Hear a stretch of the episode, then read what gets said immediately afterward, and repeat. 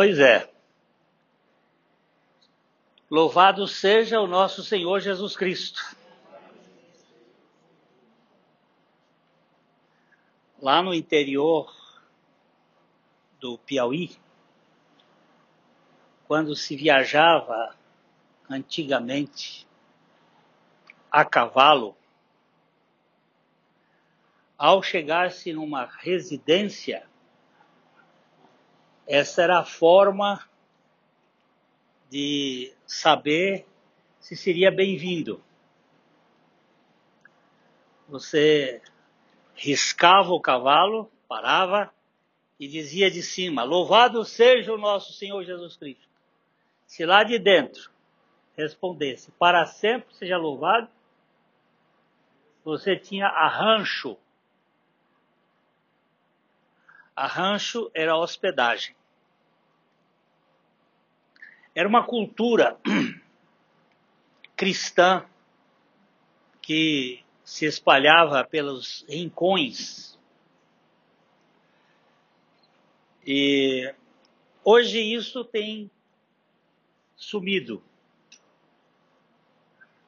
Nós temos uma, uma grupo nominal de cristãos, mas está faltando evangelho. É... O que é evangelho?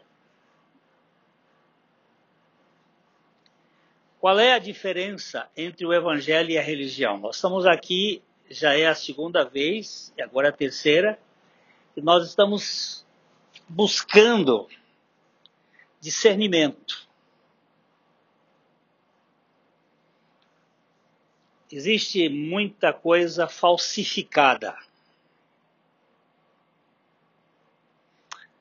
Desde o uísque a joias, a malas e muita coisa que é falsa. E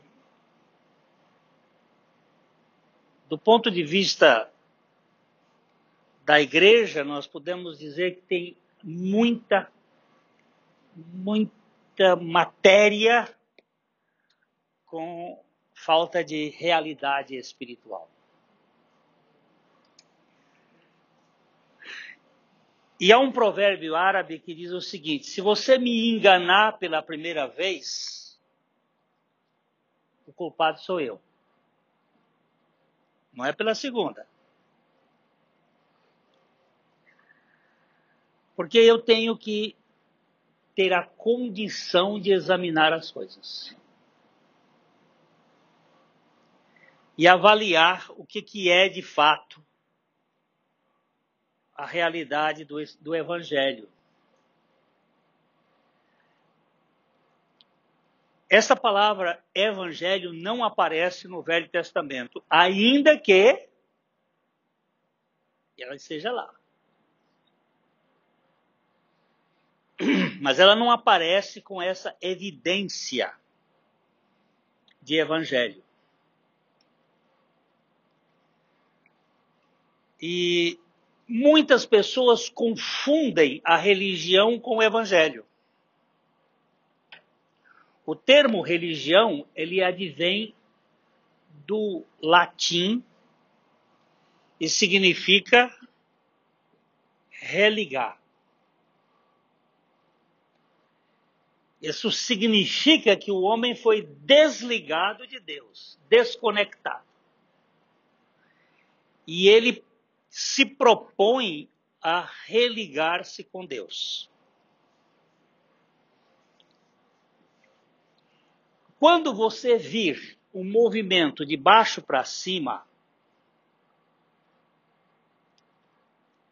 qualquer movimento de baixo para cima em busca de Deus, é religião. Qualquer movimento de cima para baixo, Deus buscando o homem, é evangelho. Quando você vir uma torre cujo topo, alcance o céu, saiba que isso é religião.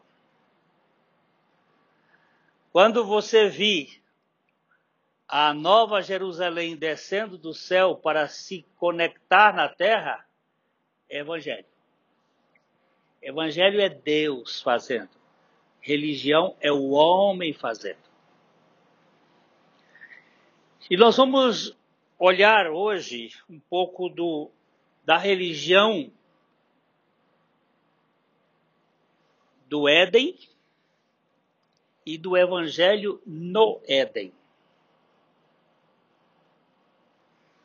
Vamos começar lendo é, Mateus capítulo 4, verso 23. Nós estamos aqui ainda em trabalhos de partos para o nosso sistema de comunicação. Nós não conseguimos hoje a Strongs, mas nós vamos conseguir colocar aqui. Strongs é uma Bíblia que tem um processo de informação inserido nela, que é este uh, dicionário Strongs, que você clica e aparece o que, que significa a palavra, em que tempo verbal está aquele verbo, qual é o caso que aparece no grego, e ajuda muito a gente entender o contexto de uma linguagem. Então, aqui em Mateus capítulo 4, verso 23, eu também não trouxe a minha canetinha para a gente olhar. Mateus 4. Mateus 4, 23. E percorria Jesus a Galileia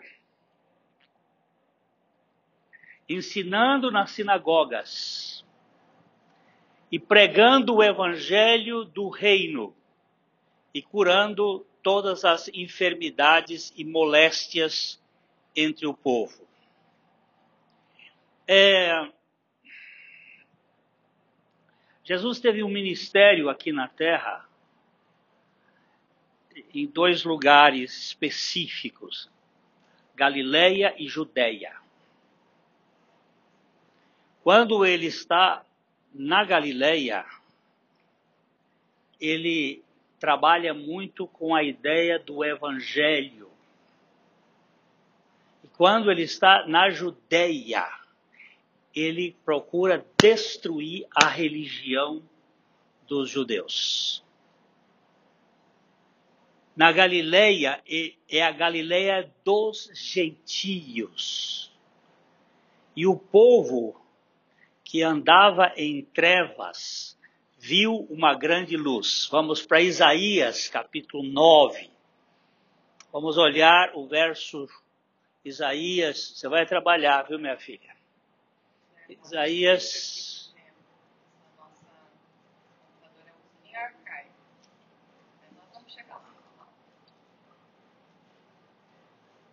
Você só está no velho. Ah, Isaías, está Isaías capítulo 9. Pode baixar aqui.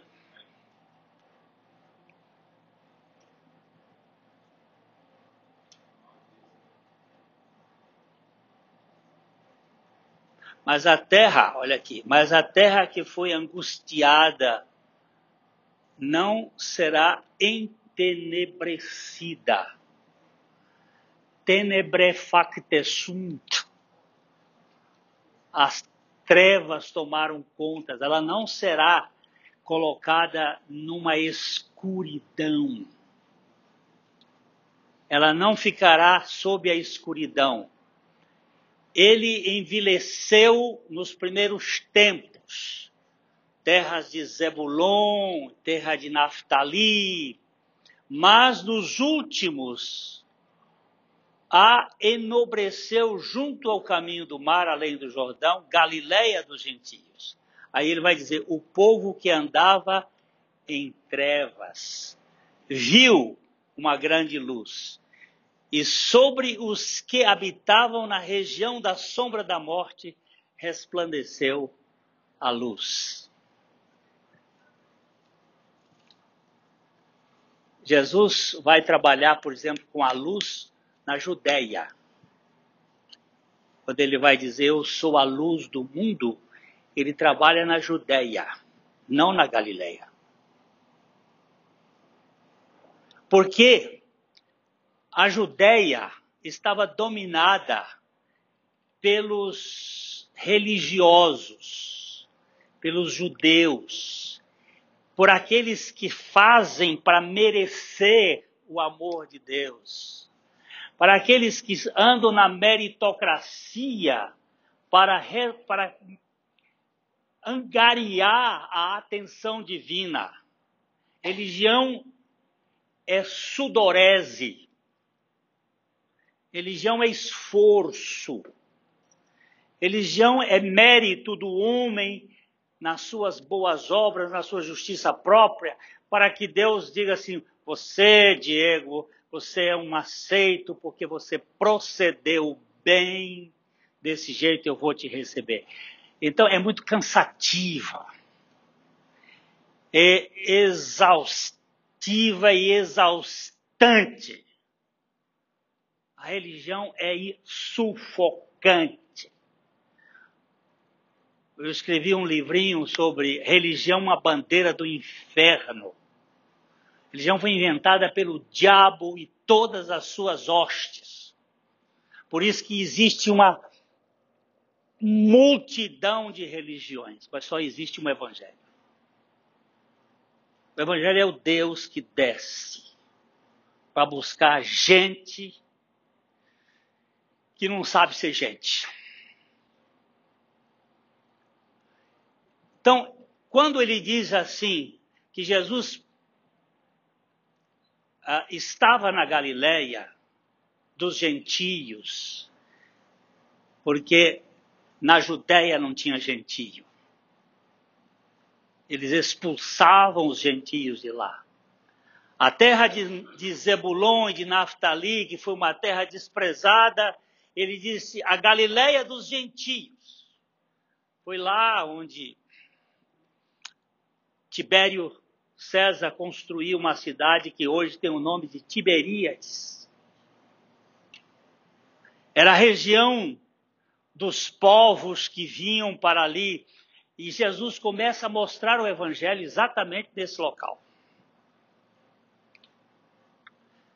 Ele prega o evangelho. Vamos voltar lá para Mateus capítulo 4, é, 23, quando ele vai dizer. Ah,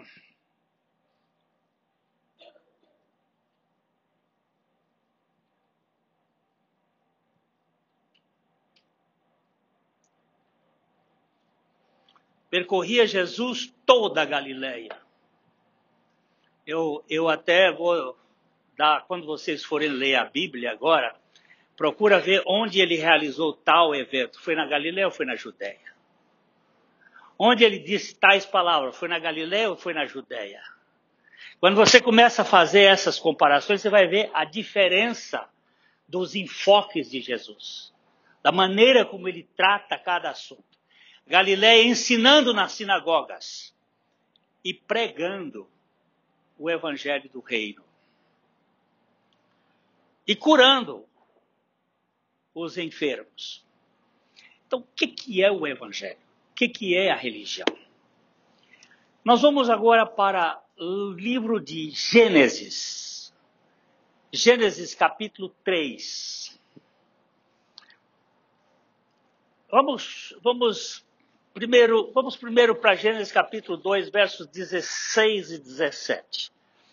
Gênesis 2, 16 e 17 nós temos aqui um, um diálogo, um, uma conversa, não um diálogo, mas uma conversa de Deus com Adão.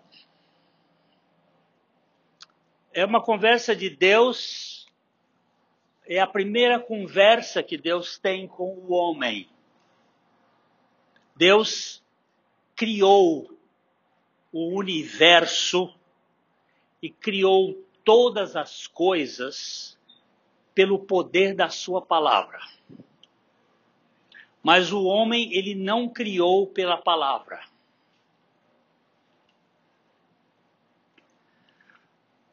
Todo o universo foi criado do nada pelo poder da palavra de Deus. Ou seja, não existia nada. E nós vamos verificar que é exatamente isso que a física quântica vai dizer.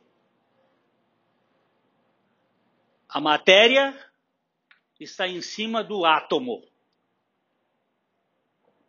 E se você for estudar os elétrons, os prótons e também as subpartículas, isso não é nada. Isso é só uma energia.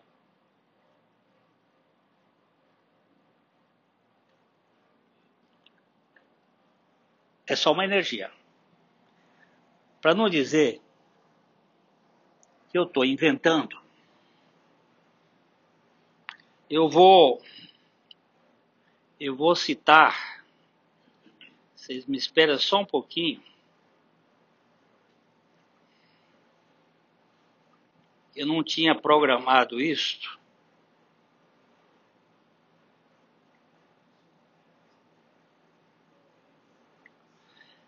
O Max Planck, ele diz o seguinte: como físico, portanto, como homem que dedicou a sua vida à insípida ciência. Olha como é que ele chama a ciência? como homem que dedicou a sua vida à insípida ciência, à investigação da matéria, estou certo de não dar margens a ser considerado com, como um irresponsável. E assim, após as minhas pesquisas do átomo, posso dizer o seguinte: não existe matéria isoladamente. Toda matéria consiste e se origina somente pela força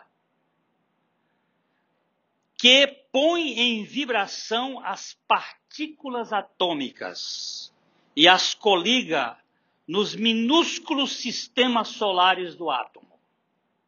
Uma vez que em todo o universo não há uma força abstrata, inteligente e eterna, devemos consequentemente admitir a existência de um espírito inteligentíssimo. Temos que admitir que houve algum poder sobrenatural para criar tudo isso. Então, queridos, tudo foi criado do nada, mas quando ele foi criar o homem,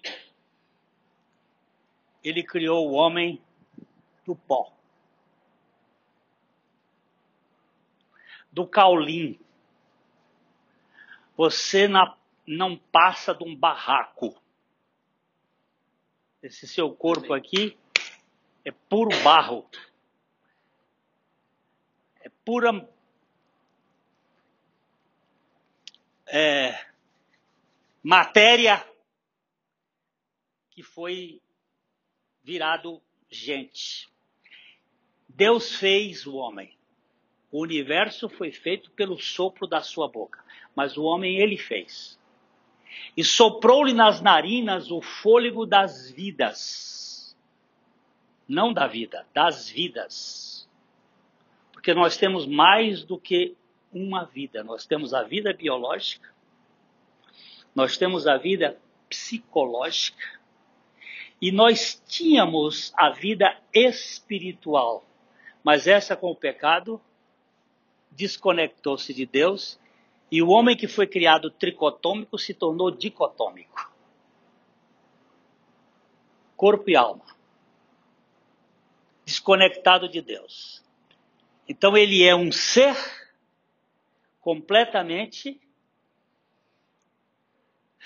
confuso consigo mesmo. Ele não sabe de onde veio,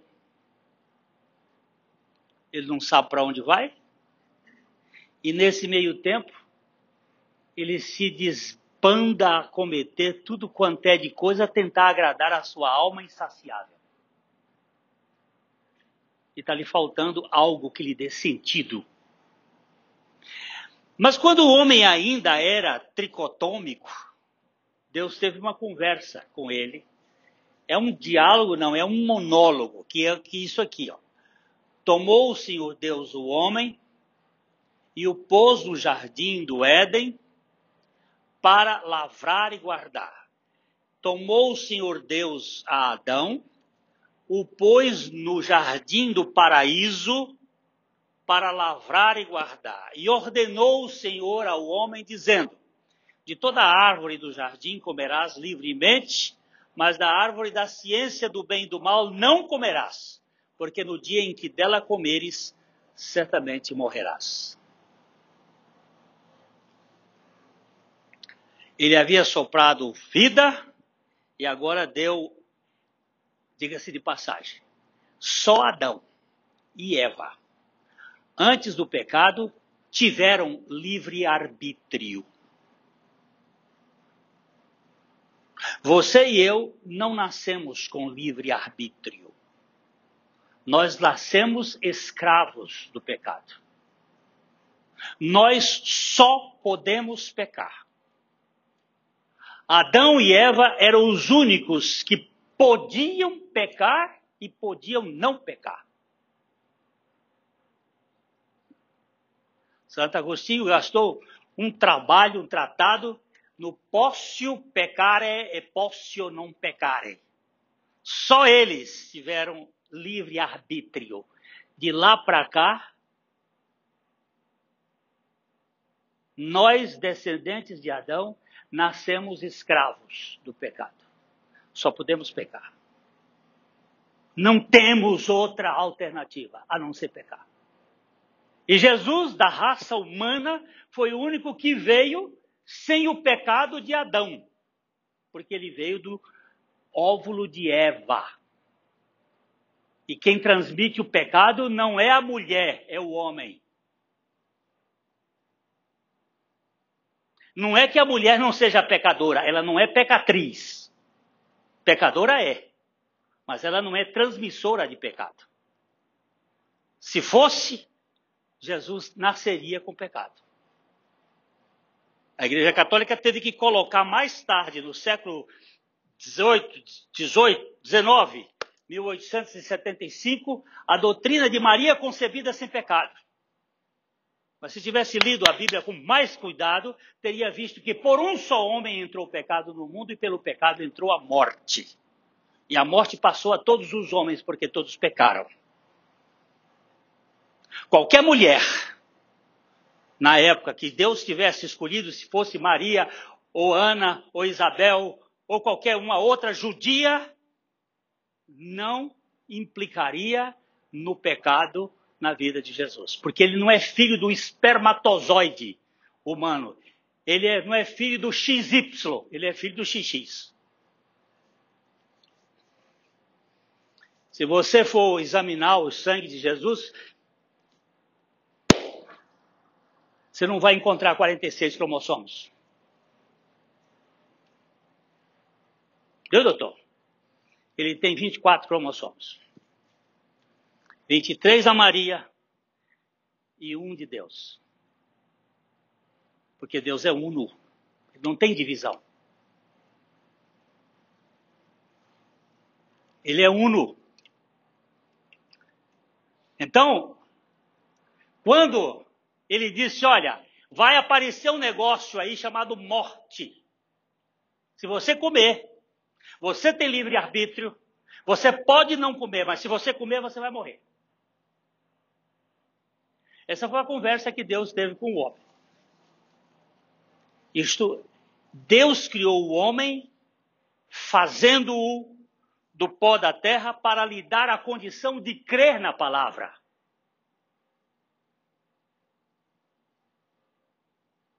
A mesma condição que nós temos hoje, de poder crer pelo poder do Espírito Santo na palavra.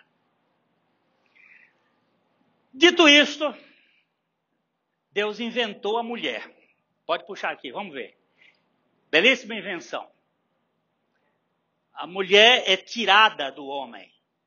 É, é interessante que do homem, Deus tirou a mulher. E da mulher, Deus deu um homem. Do homem, Deus tirou a mulher para formar a humanidade.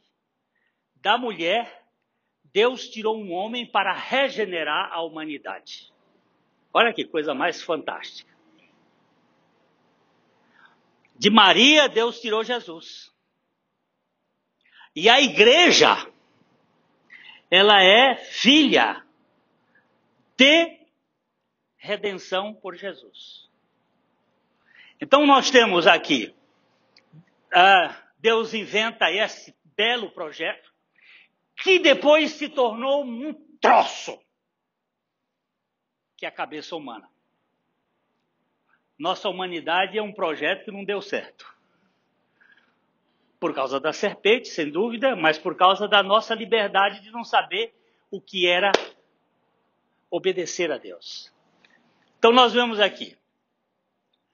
Não é bom o homem viver só. Não é bom. Solidão não existe na Trindade, não existe solidão, porque a Trindade é composta de três pessoas. Não é bom o homem viver só. Não é bom, né? Deixa, deixa Pergunte!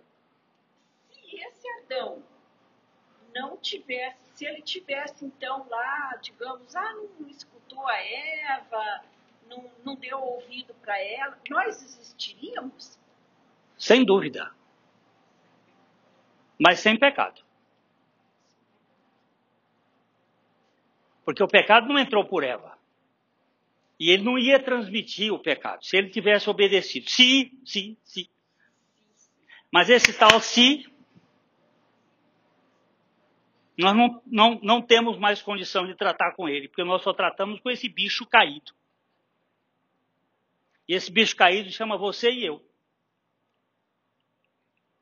complexo, complicado, confuso, possessivo, dominante, chato, que não se contenta com nada e quando tem tudo, nada satisfaz. E quando tem nada, fica desejando tudo. E aqui nós temos, olha, far-lhe-ei uma ajuntora, ajudadora, que seja idêntica, idônea, idem, da mesma matéria. E havendo, pois, o Senhor Deus formado da terra, todo animal, não viu que no homem não tinha, aí Adão não é bom, e aí ele vai e faz a mulher, e então, vamos aqui para o verso 21, temos que correr, senão eu saio daqui hoje meia-noite e meia. Então o Senhor fez cair um sono. Um... Essa palavra aqui, sono, aparece só três vezes na Bíblia, esse tipo de sono. É uma anestesia. Um sono que não é sono de sono, de dormir. É um sono em que a pessoa não tem sensibilidade. A primeira anestesia tirou Deus. Aí, se eu tivesse aquela Bíblia aqui, eu ia apertar ali, você ia ver a palavra onde é que ela aparece nos vários lugares, e o sono pesado sobre Adão, e esse adormeceu e tomou das suas costelas e cerrou o lugar em seu lugar, e da costela que o Senhor tomou do homem, formou uma mulher e trouxe Adão. E disse Adão: Epa, esta agora é osso dos meus ossos e carne da minha carne, será chamada Varoa por quanto do varão foi tomada. Essa é a poesia mais concreta que já existiu na face da terra. Ele ah, ficou esbasbacado, porque estava acostumado a ver elefoa e leoa e, e baleia e tudo, e deu nome a tudo aquilo, mas nunca encontrou alguém semelhante que lhe fosse idônea e ele ficou. E eu tenho a minha ideia é, que foi aqui que ele se perdeu. Ele ficou embevecido, encantado com a extraordinária beleza da mulher e com os seus hormônios todos. E Ambos estavam nus, o homem e a sua mulher, e não se envergonhavam. Lembre-se que Jardim do Éden, Jardim dos Prazeres, não tinha mosquito, não tinha calor, não tinha frio, não tinha veneno. Era Éden. Era um lugar paradisíaco. Tão maravilhoso. Ei, peladão, andando pelos prados da vida. A única vantagem que Adão tinha era fazer xixi de pé, o resto, nenhuma mais. Capítulo 3. Capítulo 3. Ora, a serpente, mais astuta que todos os animais selváticos, aqui nós temos a primeira possessão uma possessão maligna.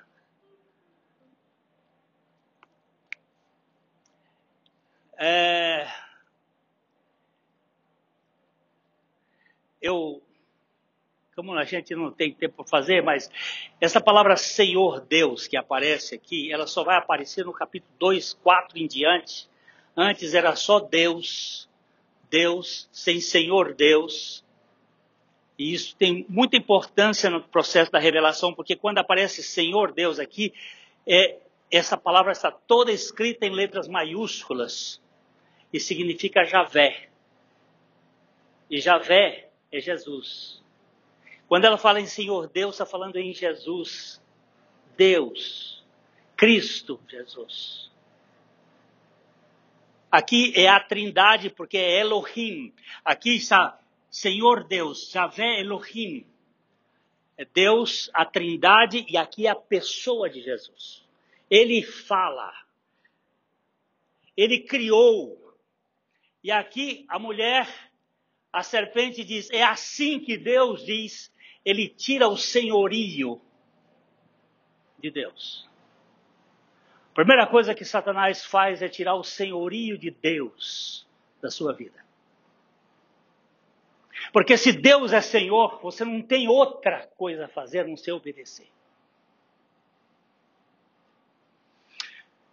O apóstolo Pedro cometeu um grande, um grande erro uma vez, porque o Senhor apareceu a ele num dia de, das vésperas do almoço. O Senhor queria que ele fosse evangelizar os gentios. E ele estava ali esperando e ele teve um êxtase. No êxtase, ele viu um lençol que descia do céu. Dentro desse lençol havia répteis e animais que os judeus não comiam e não faziam parte da comida caché, da comida dos judeus. E aquela voz que veio do céu disse: Pedro, mata e come. E ele respondeu: Senhor, não. Isso é o maior absurdo que alguém pode dizer. Senhor, não. Se é Senhor, tem que ser sim. Se é não, não é Senhor. Se é Senhor, você não tem opção. É sim. Se não é Senhor, é não. Quando o Senhor diz para mim assim, Glênio, perdoe o perdoa aquele que, que lhe abusou na infância, eu não tenho opção. Eu não tenho opção. Eu tenho que perdoar. Eu posso dizer, eu não tenho capacidade. Eu preciso de ti. Dá-me a força, dá-me a capacidade para perdoar. Mas eu não tenho opção a não perdoar, porque ele deu uma ordem para perdoar o meu inimigo. E aqui pega junto. Nós não temos capacidade de perdoar nem o amigo que, que nos dá uma rasteira. O marido e a mulher que tem um problema não, não tem capacidade de perdoar. Agora eu vou, eu vou perdoar. Como se eu vou perdoar? Só o milagre do Evangelho. Só o milagre do Evangelho. Que capacidade nós não temos. Então a serpente já tirou aqui. É assim que Deus disse: Não comerás de toda a árvore do jardim. Se você viu lá atrás, ele disse: De toda a árvore do jardim comerás livremente. Mas da árvore do conhecimento do bem e do mal não comerás, porque no dia que dela comeres, certamente morrerás. Aí o que que diz? E disse a mulher à serpente: Quando você vai começar a conversar com o diabo, já perdeu o juízo. Quando o ser humano, em vez de conversar com Deus, vai conversar com o diabo, o primeiro diálogo que nós temos na Bíblia não é de Deus com o homem.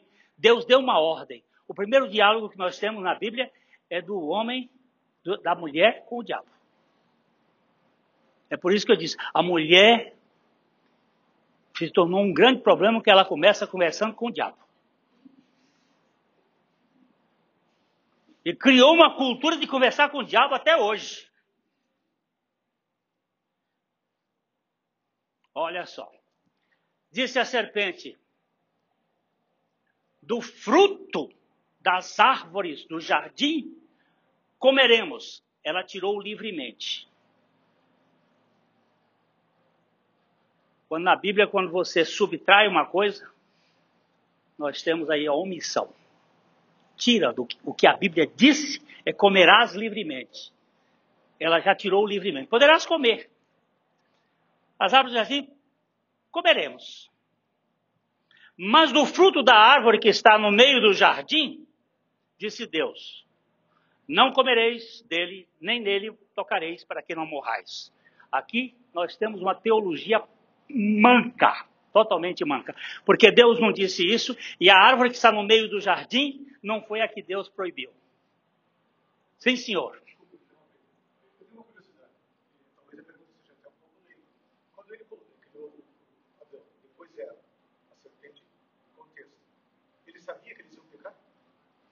Deus sabe de tudo. É evidente que ele sabia.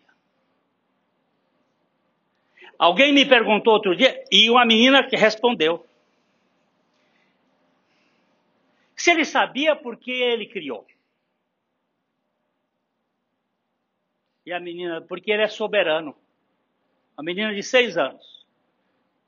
Virou para o cara, estava perguntando, porque ele é soberano.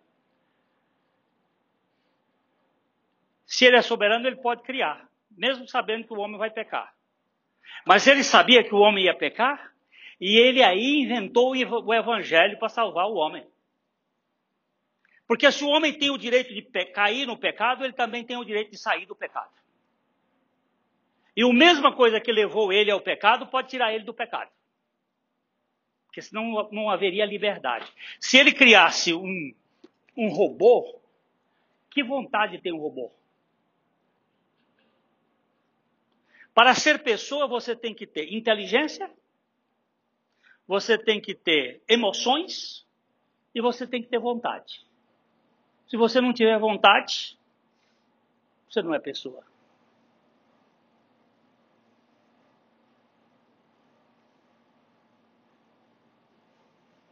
E se você tem vontade, você pode fazer e pode não fazer. Por isso que eu disse, Adão era, e Eva eram os únicos que podiam escolher ou não. De lá para cá eu não. Eu já nasci mamando no pecado. Meu desejo é pecar. Eu sou um desobediente por natureza. Aí, aqui, disse a, a serpente: Não comereis do fruto, nem tocareis nele. Olha, a árvore que estava no meio do jardim era a árvore da vida não era a árvore do bem e do mal. Ela errou a indicação, o endereço, e disse que não era para nem tocar. Nós não vamos mexer nesse assunto hoje, porque é longo, mas eu acho que foi o Adão que ensinou essas porcarias para ela. Porque ela não tinha ouvido isso de Deus. O texto diz que Deus falou com ele. E ela começa ela comete cinco erros aqui nesse caminho, nesse início. Eu acho que foi o Adão que disse: Olha, eu vou botar umas coisas nela aqui, nem, nem, nem toca nisso aqui. Que se você tocar, vai acontecer. Porque nós temos uma mania, em termos de religião, de botar medo nas pessoas. Nós criamos a religião com cinco palavras só: medo, culpa, vergonha, dever e interesse. Com essas cinco palavras, nós criamos a religião: medo, culpa, vergonha, dever e interesse. Você tem que fazer, pronto. Você não tem que fazer. O Senhor vai fazer em mim tanto querer como realizar. É descanso. É graça. É a alegria de poder andar com Deus de modo muito, muito íntimo. Aí, certamente não morrereis. A serpente vai e diz à mulher: certamente não morrereis. Deus está blefando, sabe por quê? Porque ele sabe que no dia em que você comer desse fruto, se abrirão os olhos e como Deus sereis, sabendo o bem e o mal. Ô oh, proposta bem feita! O homem foi criado à imagem e semelhança de Deus, mas agora a serpente diz: não, vocês vão ser iguais a Deus. Vocês vão ser iguais a Deus.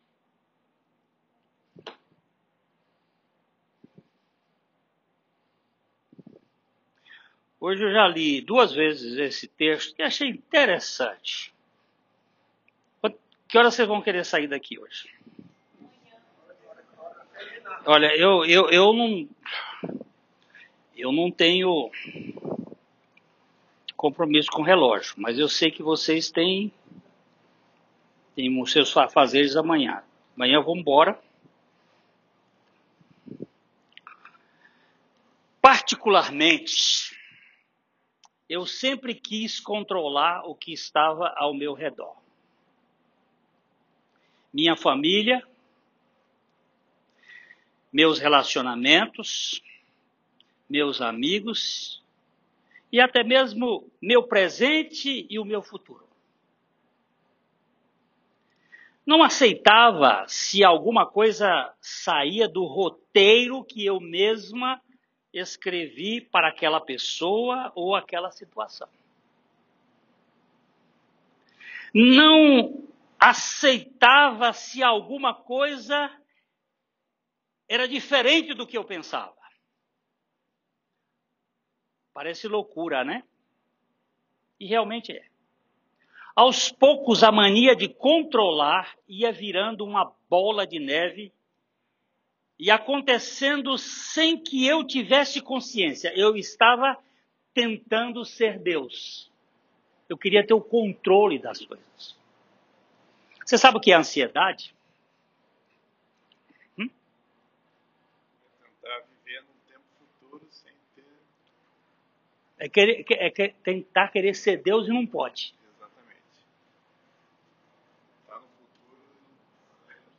A gente fica querendo ser Deus. Você quer casar? Quer. Aí você começa a projetar. Não é?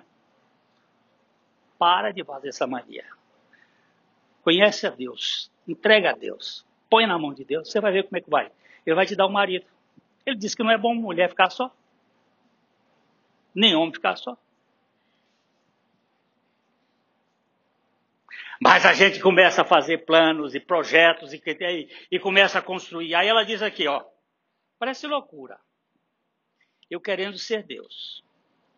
Eu buscava a perfeição nas pessoas e buscava a perfeição nas minhas ações.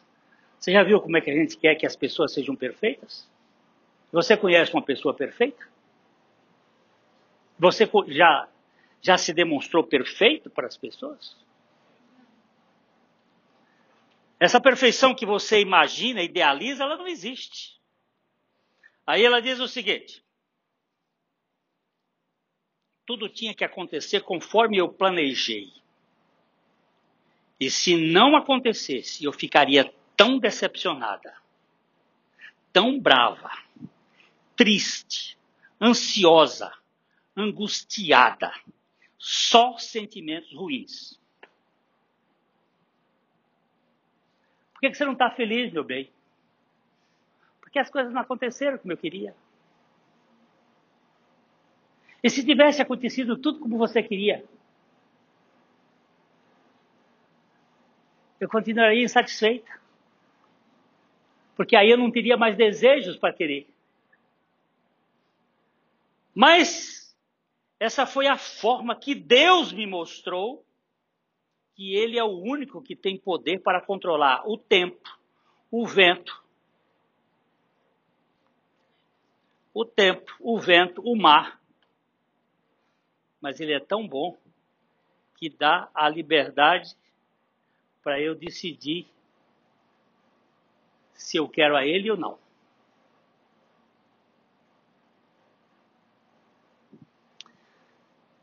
Se Deus nos dá essa liberdade, porque eu, que não tenho poder sobre nada, tentava controlar as pessoas.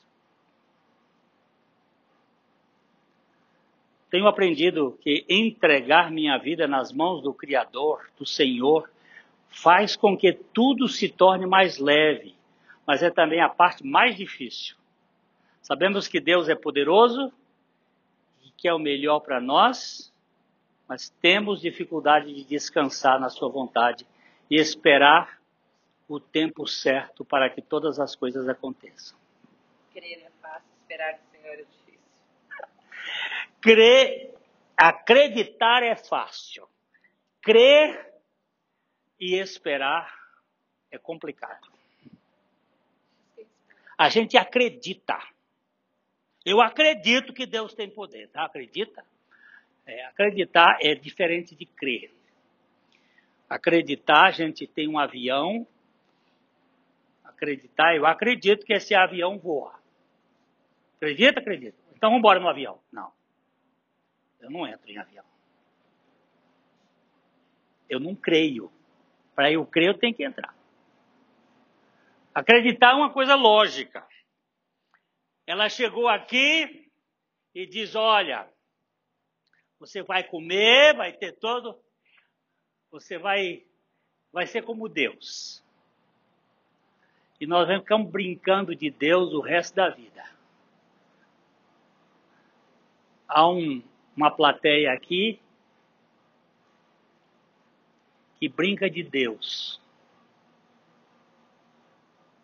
Tem aqueles bonequinhos e a gente começa a tentar fazer as coisas acontecerem do jeito que a gente acha que deve acontecer. O que, que aconteceu? Depois do versículo 6. Alguém sabe ler esse versículo aí? Vendo a árvore era boa para se comer e agradável aos olhos, e árvore desejável para dar entendimento, tomou do seu fruto e comeu, e deu também a seu marido, e ele comeu com ela. Olha, olha só. Vendo, olha aqui que tempo verbal é esse aqui. Vendo, que tempo verbal é esse aqui? Gerúndio. Vendo, vendo, vendo, vendo, vendo, não foi viu? Foi vendo, vendo, vendo aí, numa coisa imediata.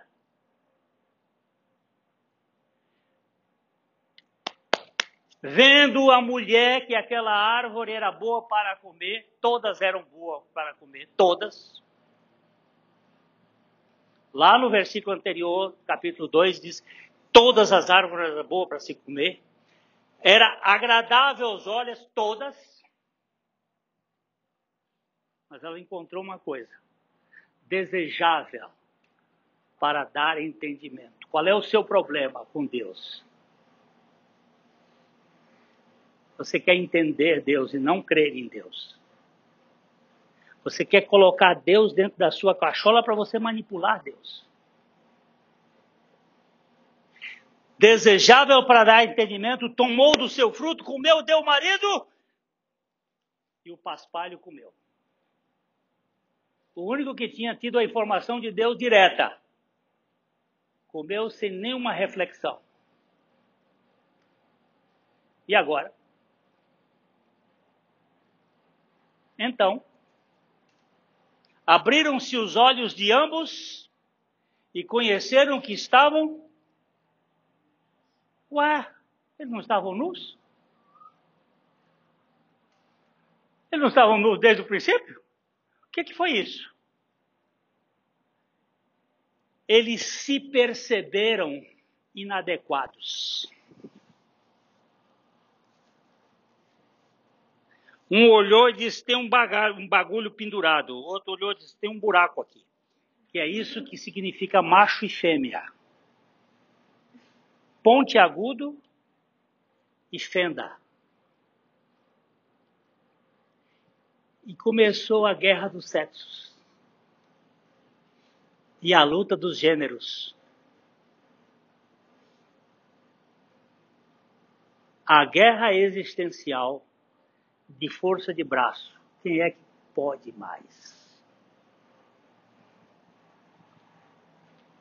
E aí aparece a religião, bendita religião. O que, que foi? Cozeram folhas de figueira e fizeram para si aventais. Para cobrir o quê? A gente bota avental onde?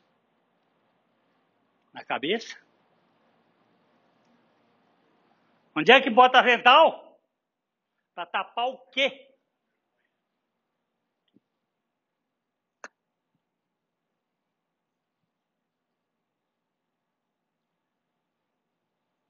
Qual é o maior problema dos relacionamentos?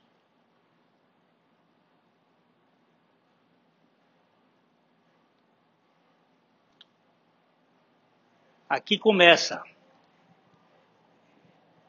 Estavam nus, estavam inadequados e cozeram folhas de figueira. Toda vez que é você que tem que fazer para você se tornar digno diante de Deus e diante dos outros, é a hipocrisia da religião. É a falência do interior em busca de alguma coisa para ser aceito, para ser aplaudido. Eu preciso ter uma performance para que todos me reconheçam, me apreciem, me aplaudam. Por isso que a Bíblia diz que nós temos que nos desvestir de nós mesmos e revestirmos de Cristo. Nós temos de nos desnudar de toda justiça própria e de nossa maneira de querer ser o que não somos para sermos aquilo que Deus quer que nós sejamos em Cristo Jesus. Isso é algo miraculoso e extraordinário. Estava conversando com o irmão hoje sobre autoestima, que é uma das ênfases da psicologia moderna. Você precisa ter autoestima. Fulano está assim porque tem uma estima baixa, tem uma baixa autoestima. É, fulano está assim, ele precisa ter uma autoestima. Não, senhor, você tem que se desestimar para ter a estima do alto. Para ter a estima de Deus e do amor de Deus. Porque Deus me ama do jeito que eu sou e não do jeito que eu imagino que eu seria. A frase que tem mais batido na minha vida nesses últimos três anos é: Deus não está decepcionado comigo, porque Ele nunca teve nenhuma expectativa a meu respeito. Deus não está decepcionado comigo. Ele sabe quem eu sou desde a eternidade. Eu não vou surpreender Deus. Olha aqui, Senhor, um buquê de rosas que eu estou trazendo para ti. Se você está trazendo esse buquê de rosa, fui eu que dei essas rosas para ti. Para de querer me agradar porque eu fiz você agradável a mim no meu filho. Não são os seus atos de justiça que vão me agradar, porque os seus atos de justiça estão poluídos pelo pecado. Eles cheiram a vaidade. Você sabe qual é a diferença entre vaidade e orgulho? Da outra vez eu falei aqui. Sabe qual é a diferença entre vaidade e orgulho?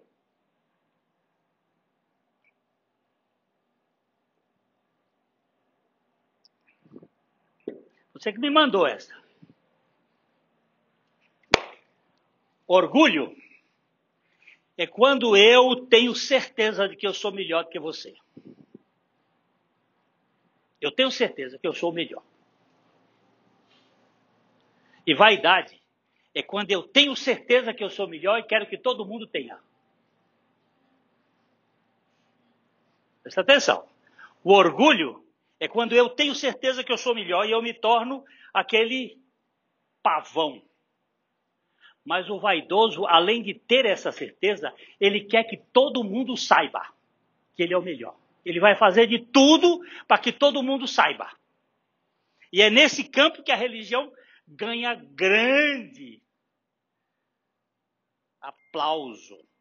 Por isso que o, o homem do de desconstrução, o pregador do livro de, de Eclesiastes, ele fala 18 vezes vaidade das vaidades. Tudo é vaidade. É vaidade o sucesso, é vaidade o trabalho, é vaidade a religião, é vaidade a oração, quando você quer ser reconhecido. Por isso Jesus, quando você for orar, onde é que você vai? Para o seu quarto, fecha a sua porta, ora em secreto ao seu pai, e seu pai que vem em secreto vai te recompensar. E não conte isso mais para ninguém. Um dia chegou uma senhora, dessas senhoras espirituais, tem uma, uma turma que é muito espiritual, e eles têm uma voz de espiritual, ele tem um jeito de espiritual, e ela chegou para mim, e pastor Glênio, aquela cena faz, oh, quando você vê a voz tremer assim, suspender, você vai olhando assim, eu sou uma mulher de oração. Eu gasto muitas horas em oração. Eu oro. E ela foi contando, os meus joelhos levantou a saia, que era comprida, levantou. Olha como estão os meus joelhos calejados. Eu era mais novo. Quando a gente é mais novo, é mais impetuoso também. E eu disse: a senhora quer, por favor, botar a língua para fora? Por que, pastor Glenn? Eu quero ver o tamanho da sua língua.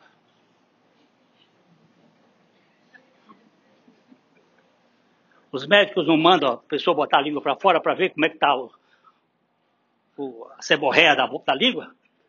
Põe a sua língua para fora que eu quero ver o tamanho da língua. Pastor Glênio, eu digo, sim senhora. Porque Jesus disse que quando a senhora orasse, era para só Deus saber. A senhora está fazendo propaganda de sua oração? Aí a cobra fumou. A mulher ficou brava. Sinal de que era filha da serpente. Porque se fosse filha do cordeiro, baixava a boca no chão e dizia: Senhor, tem misericórdia de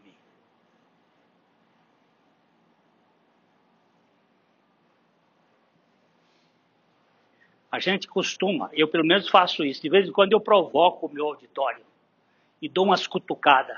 Quando as cobras levantam a cabeça, digo, olha aqui, ó, olha a quantidade de, de butantã aqui. Porque quando você pisa no minhocuçu, ele se encolhe e fica quietinho. Aí você pode botar no anzol e jogar dentro do rio e pegar o peixe. Mas a serpente, você não pega peixe com serpente.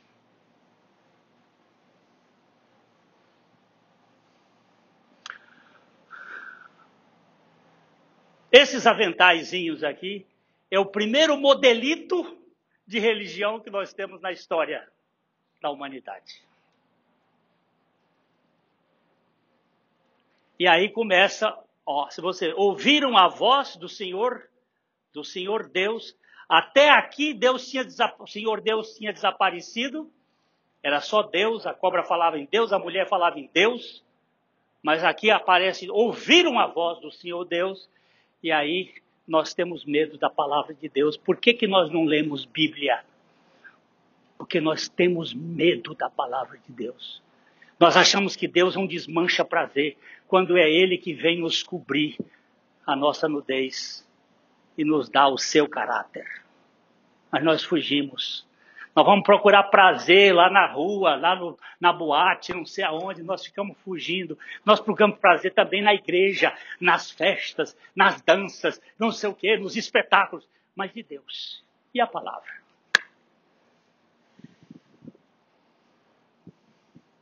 O caráter de Deus nós vamos encontrar na palavra. Cadê a palavra? Onde está a palavra na nossa vida? Ah, eu estou muito ocupado. Uhum. Vou contar uma experiênciazinha da minha esposa. Tadinha. Está sofrendo, viu, doutor?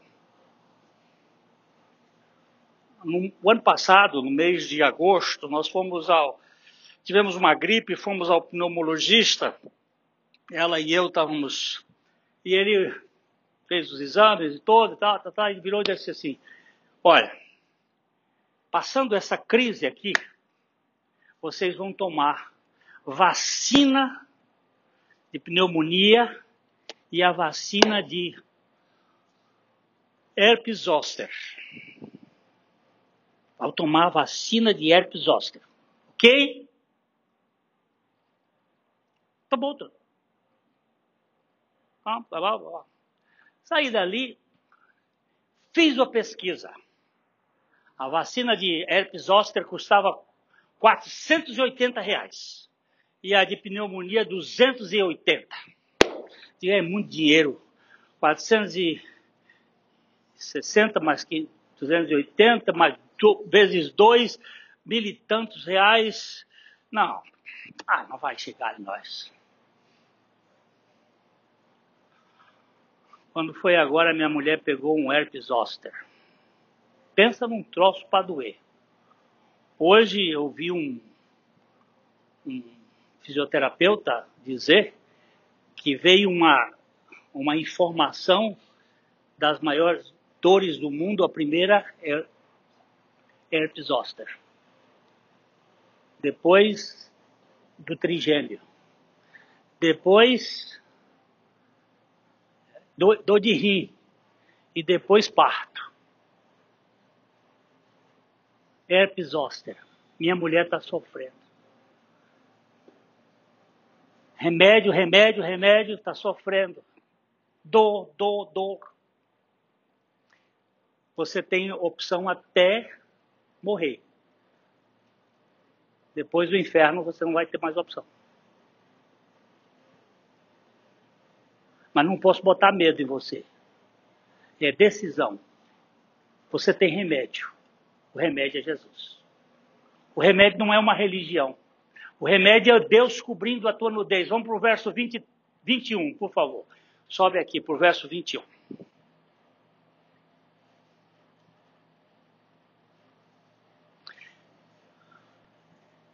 E fez o Senhor Deus a Adão e a sua mulher túnicas de peles e os vestiu. O problema é a nudez, o problema é a inadequação. O problema é a falta de realidade de significado. Mas aí eu construo a minha tanguinha e vou ali com a minha tanguinha tentando me tornar adequado no meio de uma sociedade fingindo ser o que eu não sou. Mas aqui você vai ver que quem fez foi o Senhor Deus. Lá no outro, quem fez foram os dois. Fizeram aventais e se cobriram. Aqui quem fez foi o Senhor Deus. Quando é Deus que faz, é evangelho. Quando sou eu que faço, é religião. Se é você que faz, é religião. Se é Deus que faz, é evangelho. Você quer ver uma coisa? Oração. Quando é você que ora, é religião. Quando é o Espírito Santo que ora em você e através de você, é evangelho. Como nós não sabemos orar como convém, Espírito Santo, vem orar em mim e através de mim. Quando é você que ora, você tem que achar as palavras, encaixar as palavras, enrolar as palavras, porque você está orando de si para si mesmo. Quando é o Espírito Santo que ora, ele ora até com palavras inexprimíveis. É ele que ora.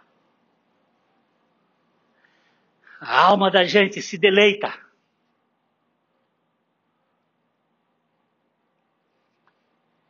A alma da gente sente, oh Pai.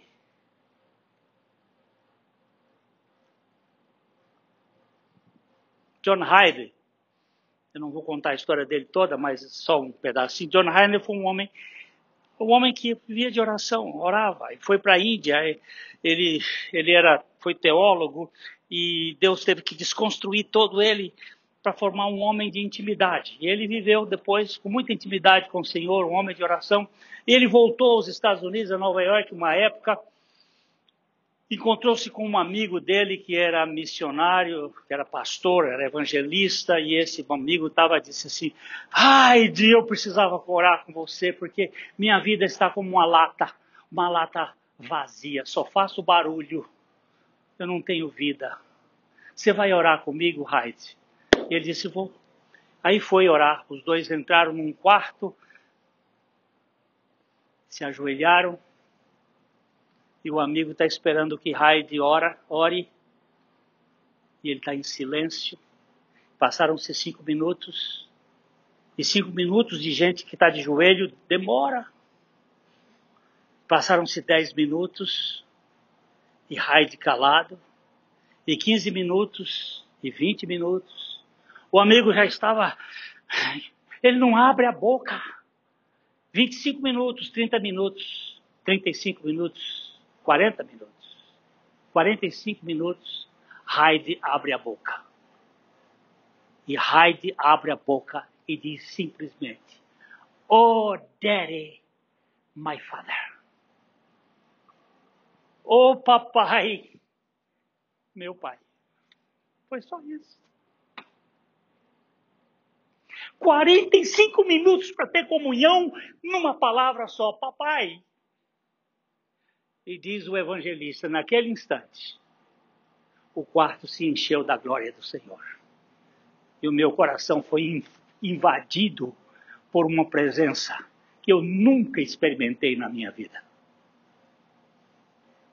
O Deus desconhecido para a mente, mas que pode ser recebido pelo coração. Este Deus que faz, faz o que? Túnicas de peles de animais. E aqui nós temos o primeiro sacrifício que aponta para Jesus. Lá nas folhas, nós temos o primeiro artesanato Aqui nós temos o primeiro característica do Evangelho: cobrir a nudez do inadequado com o substituto. Com Jesus figurando ali. O que, que você quer, Glênio, na sua vida? Você quer ser reconhecido moralmente e aplaudido pelas pessoas? Ou você quer ser amado e coberto da sua vergonha e do seu medo e da sua culpa pelo sacrifício de Cristo. Olha, que vocês me tratem da pior maneira possível. Se eu for aceito por Deus, eu estou no paraíso. Eu estou no lugar seguro. Não é o que as pessoas pensam ao meu respeito. Não é o que minha mulher acha, não é o que você acha, não é o que eu acho. É o que Deus fez e faz para mim. Brennan Manning é um, um especial católico que eu gosto de lê-lo com muito carinho. Ele tem um, uma mensagenzinha bem curta e ele faz diz o seguinte: quando você chegar no céu, o que você acha que Deus irá dizer para você? Qual é a pergunta que Deus vai fazer a você? Aí ele vai traçando algumas ideias e vai dizendo não, não, não, não, não. E de repente ele diz: Deus vai dizer assim para você: Você sabe o quanto eu amei e amo você?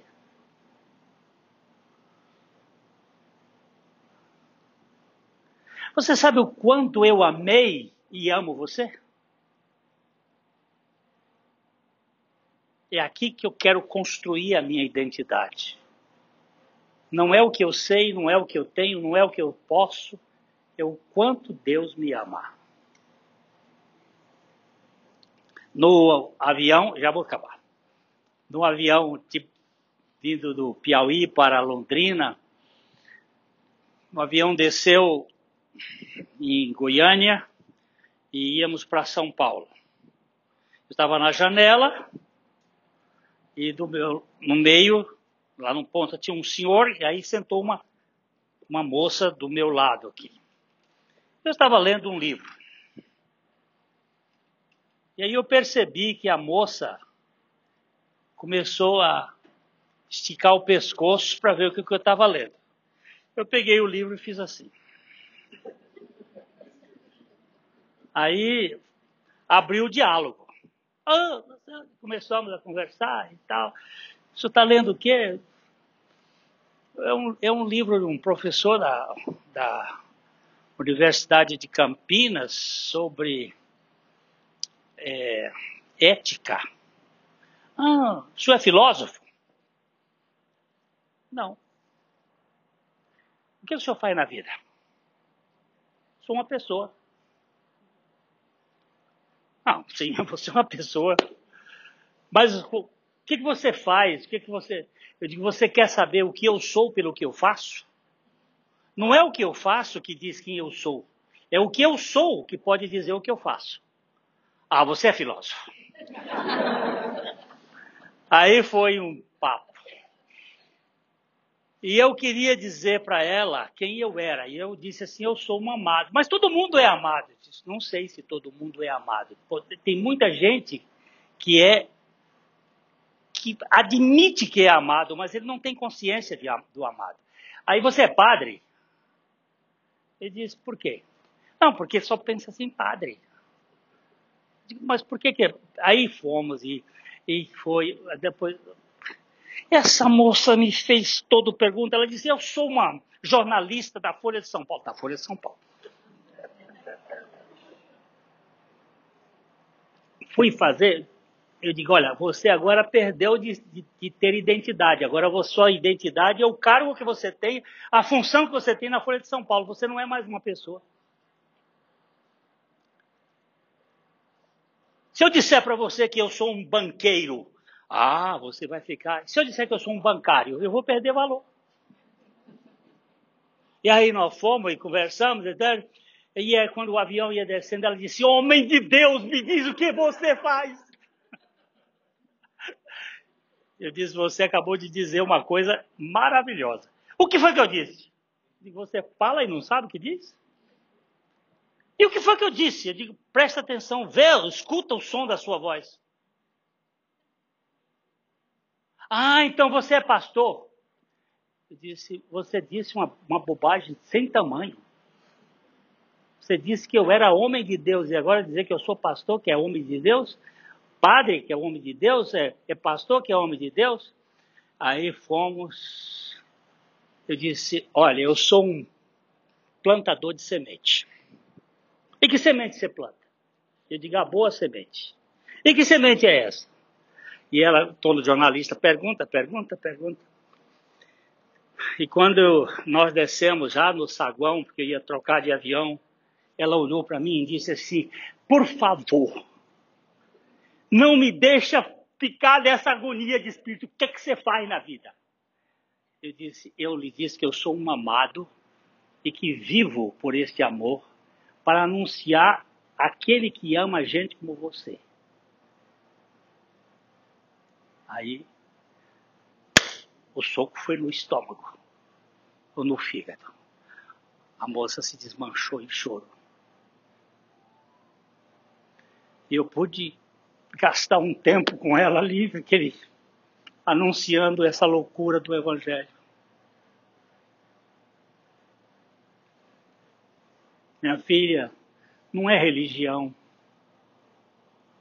não é um sistema de conduta, não é moral. É o Deus que tomou o seu lugar, que morreu a sua morte, que para cobrir a sua nudez com a sua própria justiça. Isto é Evangelho. É um lugar de descanso. Eu entro na casa de meu aba e ponho a cabeça no colo dele, como uma criança amamentada no colo da sua mãe. E digo: Obrigado, porque eu fui aceito com toda a minha fealdade, com toda a minha feiura, com todo o meu pecado, com toda a minha rebeldia. E o Senhor transforma este caos em cosmo. O Senhor transforma essa feiura do meu coração em algo que só o Senhor sabe fazer. Nós trouxemos uns livrinhos aí, tem um deles que é, está dentro deste tema, se chama O Evangelho das Insondáveis Riquezas de Cristo. Onde nós não precisamos viver com máscaras, nem com tangas, nós podemos viver com relacionamento.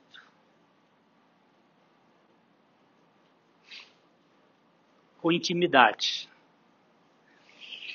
Um, um pastor que eu conheci teve uma, uma vida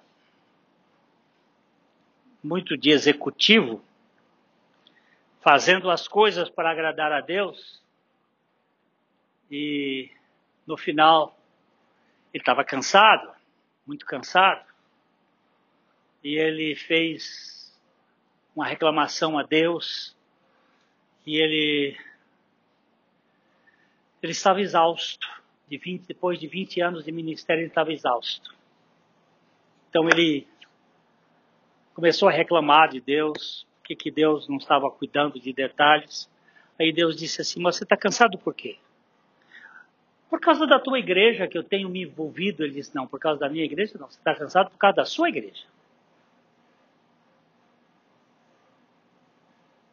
Ele disse, mas eu estou trabalhando na tua igreja. Ele não, você está trabalhando na sua igreja, você está trabalhando para o seu ministério, não para o meu. Porque eu nunca precisei de ninguém para fazer as coisas para mim. Eu faço sozinho.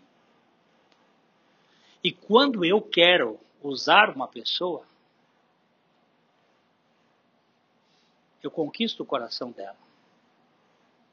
E ela vem ficar comigo porque ela quer e depende de mim. Você nunca dependeu de mim. Você dependeu dos seus da sua competência e da sua personalidade. Por isso você está cansado. Aí ele diz assim: e o que eu faço daqui para frente? Ele sente-se. E quando eu quiser, eu vou te usar. E ele começou a falar isso para um grupo que ele passou a viver na dependência de Deus e que Deus fazia dele o que queria, que agora depois que ele Deus, ele nunca mais parou, mas ele nunca mais cansou. E ele fala com uma intimidade tão profunda com Deus. Aí um amigo dele virou e disse assim: Mas Wayne, Você, você se debruça em Deus, você, você não tem respeito, você não tem reverência para Deus. Ele diz, muita reverência, mas eu tenho amizade. Ele diz, mas isso não é certo. Você, se você vai à Casa Branca falar com o presidente, você não vai de bermuda. Você não vai de. Você não fala com essa linguagem. Porque ele disse, é verdade. Se eu for um dia conversar com o presidente, eu vou usar o melhor termo. Vou conversar com ele. Mas eu não vou ser amigo dele. Ele não vai querer ser meu amigo. Mas com Deus, eu me desvisto, porque ele é meu amigo. E eu sou amigo dele. Ele diz: o filho pula no, coração, no, no, no, no colo do pai, porque ele é amigo do pai. Se for um executivo, não. A minha netinha pula em mim, sobe, tira os óculos, puxa o cabelo. Ela tem todo o direito. Nós somos amigos. Eu não quero um relacionamento com Deus de formalidades. Eu quero um relacionamento com Deus de intimidade.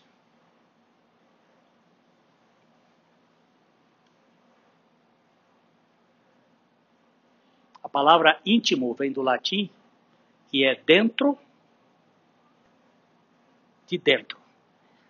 É um dentro do outro. É um dentro do outro. Isso é que significa íntimo.